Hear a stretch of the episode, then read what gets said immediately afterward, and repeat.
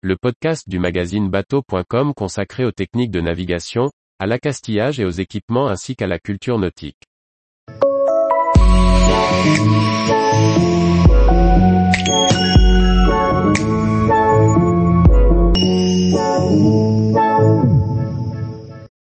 Comment faire pour retirer proprement les vieux adhésifs de son bateau?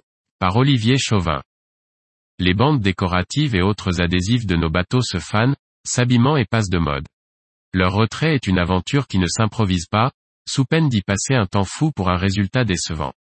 Les chantiers ont largement utilisé les adhésifs pour apposer leur logo ou pour couper visuellement certaines silhouettes massives. Ces adhésifs sont constitués d'un film coloré et d'une colle, qui met souvent la plus mauvaise volonté du monde à se séparer du support. Choisir un jour où le climat est propice et utiliser les bons outils est un gage de réussite.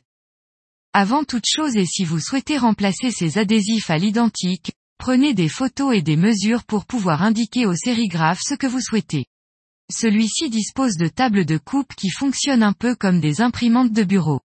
À la sortie de la machine, les laits de vinyle adhésif sont détourés, c'est-à-dire que les parties inutiles sont éliminées avant la pose d'un papier d'application. Celui-ci facilitera la pose en conservant l'écartement et l'alignement des éléments de décoration ou de lettrage. Pour ôter les anciens adhésifs, le mieux est de profiter d'une journée où le soleil chauffe le support, ce qui ramollit la colle, mais pas trop pour ne pas fragiliser le vinyle. Un réglage délicat. À l'aide d'un grattoir bien affûté, on soulève un coin du vinyle et l'on essaie de le décoller sans qu'il ne casse. L'idéal est de parvenir à retirer la colle en même temps que le film plastique, sans que ce dernier ne se déchire. Cela peut être plus ou moins pénible selon l'adhésif, sa composition, son degré d'usure et surtout la température ambiante. Ce point est réellement le plus important. On s'aidera éventuellement d'un décapeur thermique pas trop chaud, ou d'un sèche-cheveux pour faciliter la dépose. Dans les pays de vent, et surtout si l'on travaille au bord de l'eau, on aura soin de garder un seau à portée de main pour y déposer au fur et à mesure le fruit de son labeur, avant qu'il ne s'envole. Attention au grattoir qui aurait tôt fait de rayer le gel-côte. On n'hésitera pas à remplacer une lame ébréchée aussi souvent que nécessaire. Ce travail constitue une école de patience et une belle gymnastique des doigts, qui doivent se montrer à la fois habiles et musclés.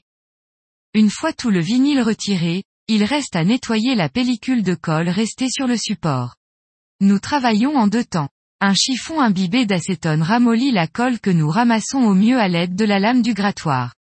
Les résidus sont essuyés à l'aide d'un chiffon propre, lui aussi imbibé d'acétone. Là encore en extérieur le seau ou la poubelle seront mis à contribution pour éviter que vos chiffons ne s'envolent. Il existe une autre technique, surtout employée par les carrossiers automobiles, le disque gomme.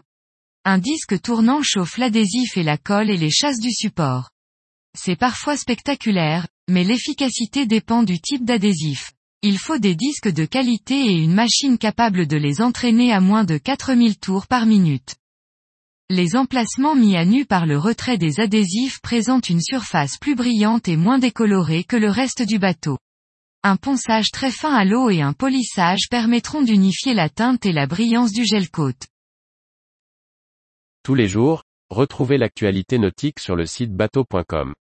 Et n'oubliez pas de laisser 5 étoiles sur votre logiciel de podcast.